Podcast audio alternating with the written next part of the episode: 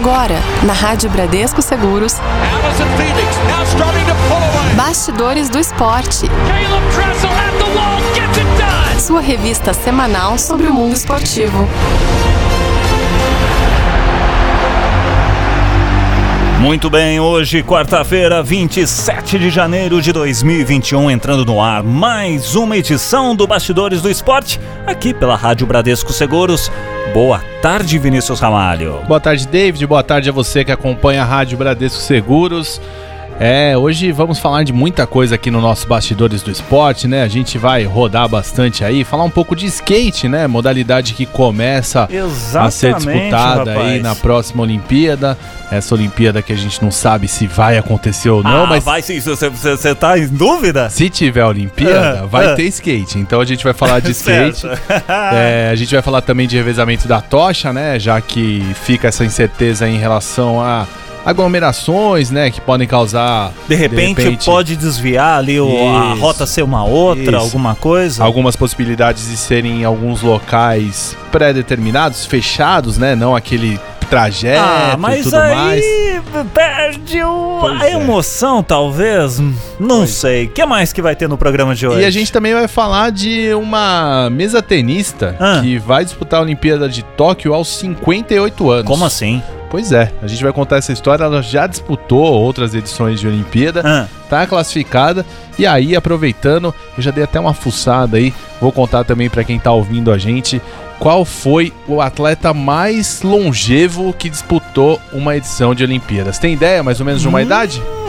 ah, já que você já lançou cenzão, Não, não chega Ah. tanto não. E você que tá ouvindo aí, mande o seu Faça- palpite. faça a sua aposta, mande através do nosso WhatsApp 11 99643 4227. Pode ser pelo nosso site radiobradescoseguros.com.br. Fale conosco, fale com a rádio, manda sua mensagem. Pelo formulário é muito fácil. Você coloca lá seu nome, sua cidade. Comenta aí, qual idade então? Mais ah, o atleta mais velho que competiu. Bom, 100 anos já, já, já está descartado. A gente falou de uma que vai disputar agora com, Com 58, 58, vai mais ou menos aí entre- entre um e outro, Entre tá? Você chega 58 perto. e 100 anos, mande a sua mensagem pra gente. O Bastidores do Esporte está no ar. Bastidores do Esporte. Que agora é você quem espera por mim. Rádio Bradesco Seguros, Skank com a Roberta Campos, simplesmente pedidos chegando pelo nosso site radiobradescoseguros.com.br. Ana Amaral Paulino, ela que é de São Paulo, falando que tava com saudade de ouvir a gente. Estávamos com saudade de você também, minha querida. Ela que pediu essa música aqui, obrigado pela sua sugestão. Fique à vontade aí para interagir com toda a equipe aqui da Rádio Bradesco Seguros. Bastidores do Esporte. Muito bem, agora no Bastidores. Será que dá medalha? É, senhoras e senhores, vamos para o Será que dá medalha, porque terminou no último fim de semana a etapa de Criciúma e Santa Catarina do STU Open de Skate, com a disputa das finais do Parque Masculino e do Street Masculino e Feminino. O Parque Feminino teve com vitória aí de Dora Varela, Vinícius Ramalho. Pois é, o Pedro Barros foi o primeiro campeão do dia. O atleta de Flo- Florianópolis, né, conquistou o lugar mais alto do pódio na modalidade parque, com 86,67 pontos e explicou o que havia pensado para a final. O pódio ainda contou com Augusto Aquio em segundo lugar com 83,17 e Pedro Quintas em terceiro com 80 pontos cravados. No street masculino, quem venceu foi o João Lucas Alves, o conhecido Chuchu, com 30,09 pontos. O segundo lugar ficou com o Eduardo Neves, que teve a marca de 29,55. E o terceiro com o Felipe Gustavo, 29,48. No street feminino, a Raíssa Leal foi a grande campeã da modalidade, hein? Inclusive, Vinícius, teve manobras lá ousadas, viu? E voltas que chamaram a atenção de quem tava lá no skate park. Olha só, David, a etapa de Criciúma foi a primeira do ranking brasileiro de skate e valeu para a corrida olímpica da modalidade que fará sua estreia nos Jogos de Tóquio. Por que, que são importantes essas etapas aí de disputadas aqui no Brasil, né? Hum. O skate é um esporte que no Brasil existe um equilíbrio muito grande e é aquele equilíbrio ali na parte de cima, né? Muita verdade. gente ali que teria condição de disputar. Como as Olimpíadas, até por ter um, um número grande de, de participantes, você limita, né? Se eu não tiver enganado, pelo menos no surf eu acho que é assim. No surf serão dois por país. Certo. No skate, como a gente tem essas situações aí, que tem o skate street, tem uma série de, de modalidades. Subcategorias ali, né? Exatamente. Então, é, deve ter uma limitação também. E esse- essas competições aqui dentro do circuito interno são importantes porque são através dessas competições que vai existir uma pontuação para definir quem serão os brasileiros que vão representar o nosso país nas Olimpíadas nessa primeira participação do skate. Então, é, quando a gente fala, fala do quadro Será que na medalha, né? Eu tenho certeza que o skate é uma modalidade que o Brasil vai chegar muito forte. Ah, com É. certeza. Temos ótimos atletas, né? tem um, tem um histórico aí de grandes resultados. Então a gente começa a citar esses nomes aí, até para criar essa situação aí de você saber quem são os nomes que estão despontando, que estão conseguindo bons resultados. E como a gente brinca às vezes, né? Aham. Naquele bolão que a gente faz de Ah. quais esportes que podem trazer medalhas, eu apostaria que o skate deve ajudar o Brasil aí no quadro de medalhas. Com certeza. Inclusive, eu até faço um relato aqui, por exemplo. Perto de casa há uma pracinha. É. E nesta pracinha, o pessoal lá joga um futebol, as mães andam com os filhos, leva cachorrinho pra passear, aquela coisa toda. E tem uma areazinha ali que o pessoal fica andando de skate. Boa. E a molecada faz um- umas coisas. Um- um- umas manobras ali, Vinícius, que você fala, não, não. O cara, como é que ele faz? Onde Ai. tá a cordinha que ele puxa para o skate fazer aquilo ali? A gente mal consegue ficar em pé em cima do skate, né? E você vê a molecada fazendo cada coisa, né? Então é interessante que essa, essa, esses jovens de hoje, tendo atletas jogando, competindo numa, numa Olimpíada e tudo mais, acabam servindo de inspiração porque de repente esse jovem de hoje pode ser o atleta de amanhã. E assim, né, David, é um esporte muito acessível, né? Por mais que, pô, se a gente for falar de um, de um skate de competição, claro, é mais caro, porque tem uma série de Uhum. coisas ali, né, pra, pra que uma suspensão ali, pra que seja melhor, uma série de coisas, mas é um esporte acessível. É, como você disse, que bom que, que a gente começa a ter espaços onde você passa por qualquer praça, tem ali um espaço pra molecada praticar o skate, né? A gente fala muito dessa popularização do esporte que passa por locais apropriados para que aconteçam a prática do esporte, para que as crianças já vejam isso como uma brincadeira que vai virando um negócio mais sério, em né? São Bernardo do Campo, ali Ah, perto do tem- Passo, ali tem as É pistas das ainda. mais, tem, é uma das mais é, conhecidas ali, revelou muita gente. Aí, É, teve uma reforma muito grande, virou um parque de esportes radicais, onde tem competições lá, o negócio é ali é, é muito legal. E tem outras praças no Brasil, né, onde isso foi, foi se popularizando. Uhum. E aí as prefeituras, aí o poder público entendeu que é uma coisa que pode ser uma diversão, mas que é um espaço ali para que a molecada é, aprenda uma nova modalidade. E é, quem sabe, né? vire representar repente- até a cidade, enfim. É bem interessante isso. Vamos ficar de olho no skate. Vamos ficar de olho também, Vinícius Ramalho, no próximo bloco, hein? Hum. Aí imagina. Revezamento da tocha. Aí Esse imagina, assunto eu gosto de falar um tá pouquinho. segurando a tocha. Vire à direita. Não, recalculando, vire à esquerda. É mais ou menos isso, será? Já Pois já é. a gente te conta aqui no Bastidores do Esporte. Bastidores do esporte.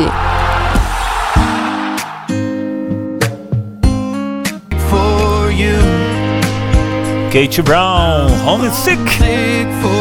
Aqui na Rádio Bradesco Seguros, nessa tarde de quarta-feira, 3h20 pelo horário de Brasília, ao vivo aqui com o nosso Bastidores do Esporte. Bastidores do esporte. E agora a gente pega a nossa VHS Vinícius Ramalho e vamos pôr pra gravar. As últimas de Tóquio. Vinícius Ramalho, que história é essa de mudar a rota, vai mudar o caminho, vai ser maior, menor, da tocha olímpica. Pois O que é, que tá David. acontecendo, hein? É, então, a agência japonesa de notícias, né, que a gente tem falado muito aqui, o do News, informou que os organizadores de Tóquio 2020 podem ser forçados a desviarem das vias públicas Ah. quando começarem o revezamento daqui a dois meses, né, o revezamento da tocha. Sim. Os planos para o revezamento é, a portas fechadas estão sendo considerados se medidas de emergência ainda estiverem em vigor quando o revezamento doméstico está programado para começar em 25 de março. Pois é, a própria Tóquio tá, né, gente, em estado de emergência desde o dia 7 de janeiro. Outras regiões do Japão também estão seguindo aí o exemplo. E, embora os organizadores insistam ali que o revezamento de 121 dias envolvendo cerca de 10 mil corredores permanecerá aí como originalmente planejado em princípio. E eles confirmaram no mês passado que alguns detalhes podem mudar. Quais são esses detalhes, É, Vinícius? então, David, normalmente o revezamento atrai grandes multidões e acredita-se que os corredores podem ficar restritos a áreas como parques e arenas esportivas, onde o número de espectadores pode ser controlado com mais facilidade, embora a chegada da chama em cada posto de teste é normalmente acompanhada por um evento de celebração, mas isso também pode ser reduzido ou mesmo realizado a portas fechadas. A própria chama, gente, foi mantida acesa, viu? Não é porque tá nesse vai, vai ter ou não vai ter e ah, acende de novo, não. Ela tá acesa, mantida acesa desde que foi acesa lá pelos raios do- de sol do em março de 2020.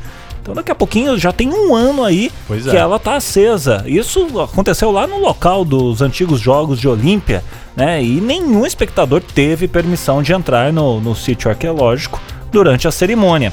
E mudanças na programação do revezamento da tocha olímpica não, não é uma coisa que acontece assim sempre, não é uma coisa rotineira, mas já aconteceram algumas vezes. Quando que aconteceu, Vinícius? É, então, em 1948, a Grécia passava por momentos de guerra civil e teve sua rota encurtada para evitar combates.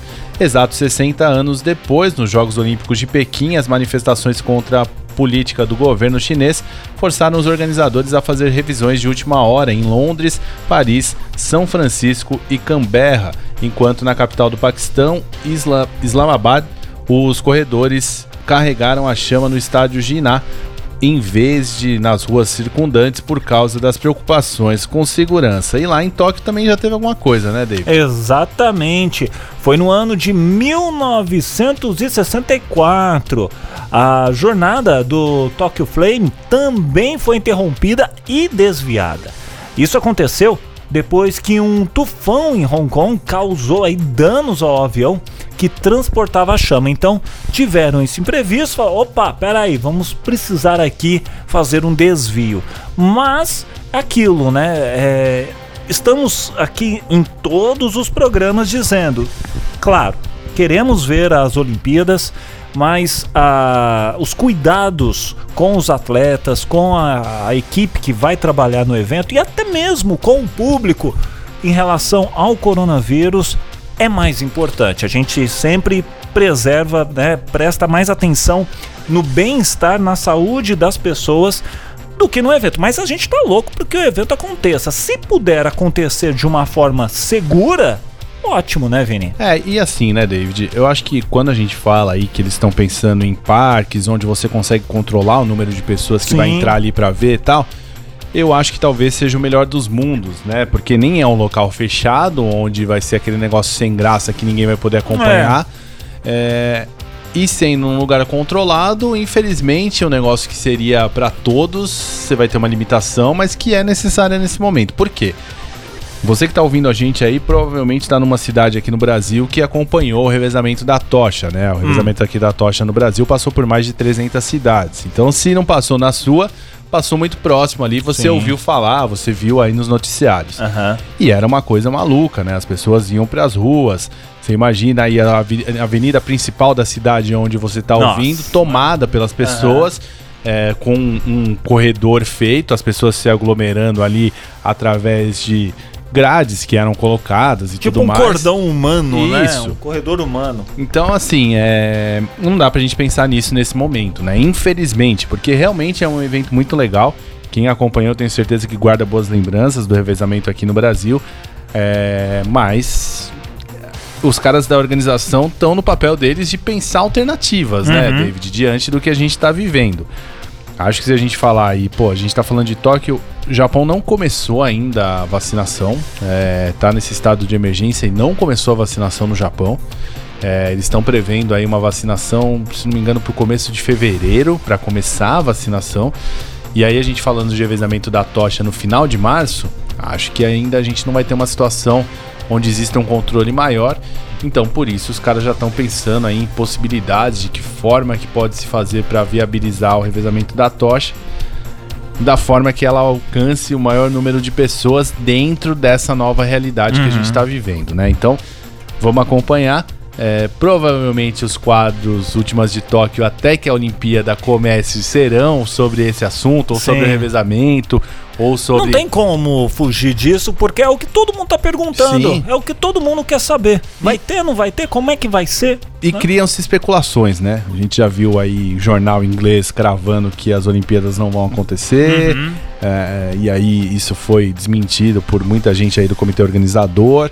Então, assim, esse é o assunto. Até que as Olimpíadas comecem no dia 23 de julho, se começarem, esse vai ser o assunto. E aí a gente vai começar a falar, pô, os atletas. Aí já começou a sair notícias de que delegações é, de alguns países só vão mandar atletas que estiverem vacinados. É, é- é uma forma de você ter um controle Sim, ali também, de que os atletas já saiam vacinados dos seus países. É, o próprio Japão falou que não tem como absorver isso e falar, ó, nós vamos vacinar todos os atletas, até porque a preocupação é com o povo local, né? Sim. Nesse momento, cada país está fazendo o seu trabalho ali para conseguir vacinar o maior número de pessoas dentro do seu território. Mas vamos acompanhar, fique ligado nas próximas edições do Bastidores do Esporte e também no nosso Momento Esportes, que sempre que tem alguma notícia mais quente aí, a gente coloca, porque de repente a gente faz os bastidores hoje, amanhã sai uma notícia importante, não dá para esperar até a próxima quarta-feira, né? Exatamente. Momento Esportes, que é sempre de segunda a sexta, 11, 11 da, da manhã, manhã, ao vivo aqui na Rádio Bradesco Seguros. Daqui a pouco, a gente vai para Histórias Olímpicas e as histórias olímpicas que Vinícius Ramalho acha, descobre, cavuca, são sensacionais. A gente vai falar de uma mesa tenista ela que tem 58 anos. Se você acha que você passou dos 50, já tá velho, já tá. Ih, eu já não, não, não, não, não aguento mais fazer as coisas e tudo mais. Uma mesa tenista de 58 anos vai disputar a Olimpíada de Tóquio. É verdade. Já já aqui no Bastidores do Esporte. Bastidores do esporte.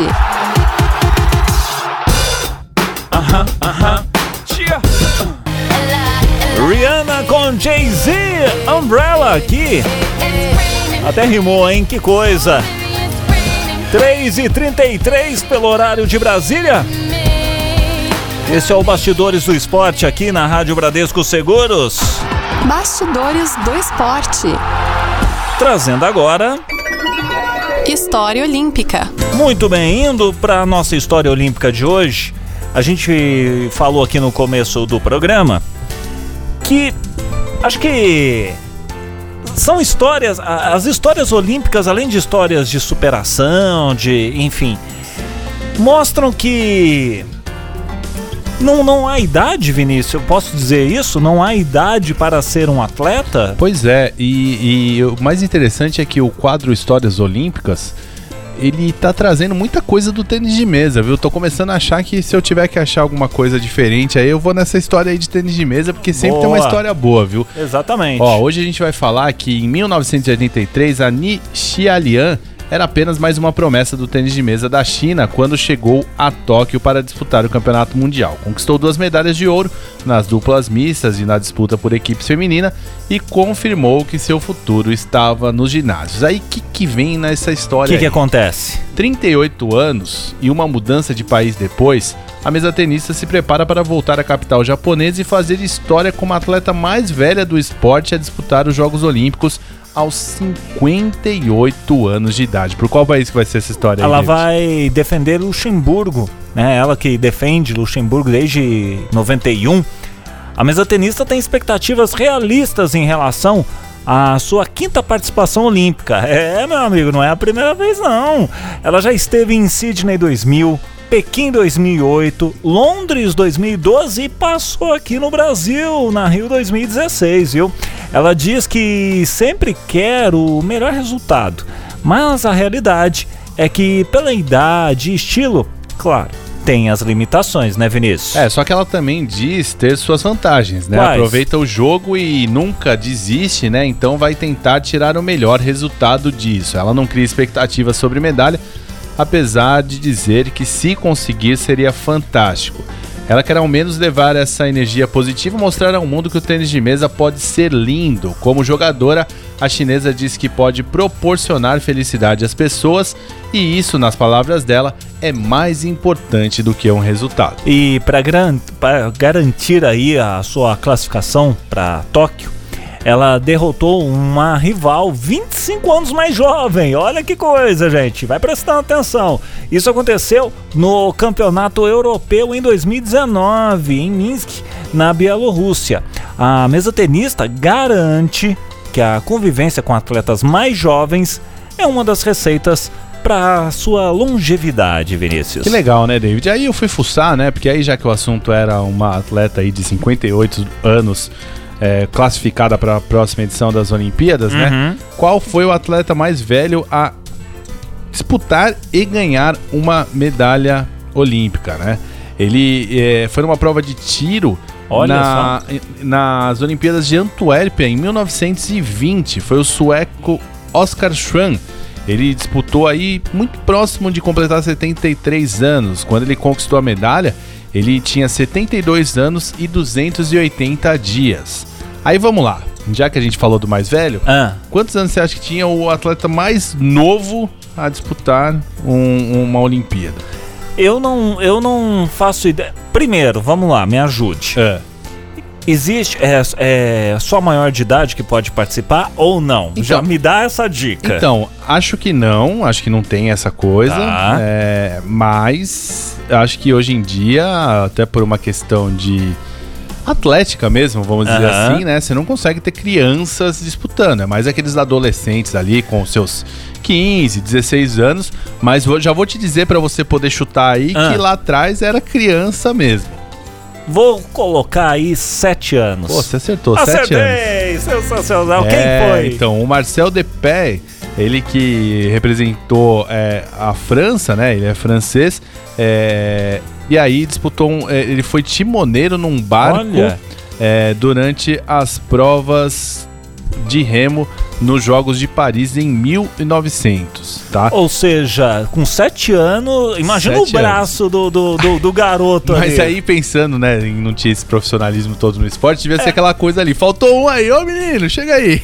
Alguma coisa mais ou menos assim, né? Pode ser também, né? Ma- Mas ó, aí pra fechar esses É. nossos bastidores do esporte de hoje, Ah, tem o mais jovem a ganhar uma medalha de ouro, né? E aí foi uma mulher. Quer, Ganhou. quer chutar também? 14.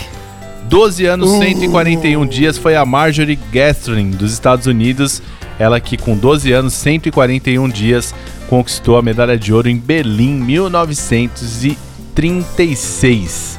E aí, né, a gente falou da medalha de ouro. A mais jovem a colocar uma medalha no peito foi a Henry Clunday do Reino Unido, que faturou a prata no remo em Estocolmo, 1912, com 10 anos e 78 dias. Caramba. Então é, é- é muito legal aí ver tanto essa questão de longevidade quanto. é, a gente tem é, nessa questão aí da. Principalmente quando a gente fala de ginástica, né? Ah, As atletas são muito jovens, né? Então a gente tem Começa atletas jovens disputando, até porque a carreira delas é muito curta e acho que aí entra uma questão também de mobilidade, talvez Uhum. seja ter uma mobilidade maior, é um esporte que exige, Exige. muito isso, né?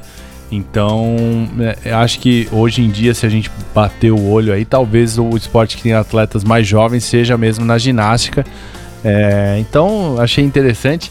Agora, o mais legal pra mim nessa história aí da chinesa que a gente falou que vai disputar por Luxemburgo, né? A É. Xilian, é, ver que ela no pré-olímpico acabou desbancando uma atleta 25 anos mais nova. né? pois é. Então, A experiência questão, é, ali. e, e o tênis de mesa exige muito, né, atleticamente, né? Porque é uma coisa que você tem muita movimentação, Uhum. força, né? Tem uma série de coisas.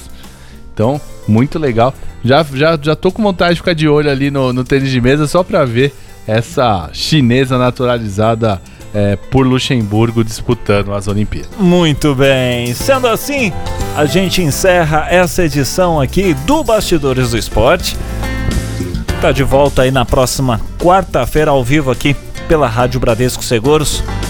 Até lá, Vinícius. Valeu, um abraço, ótima semana pra todos e ó, amanhã fique ligado que amanhã tem mais notícias do esporte a partir das 11 da manhã no nosso Momento Esportes. Você ouviu na Rádio Bradesco Seguros. Bastidores do Esporte.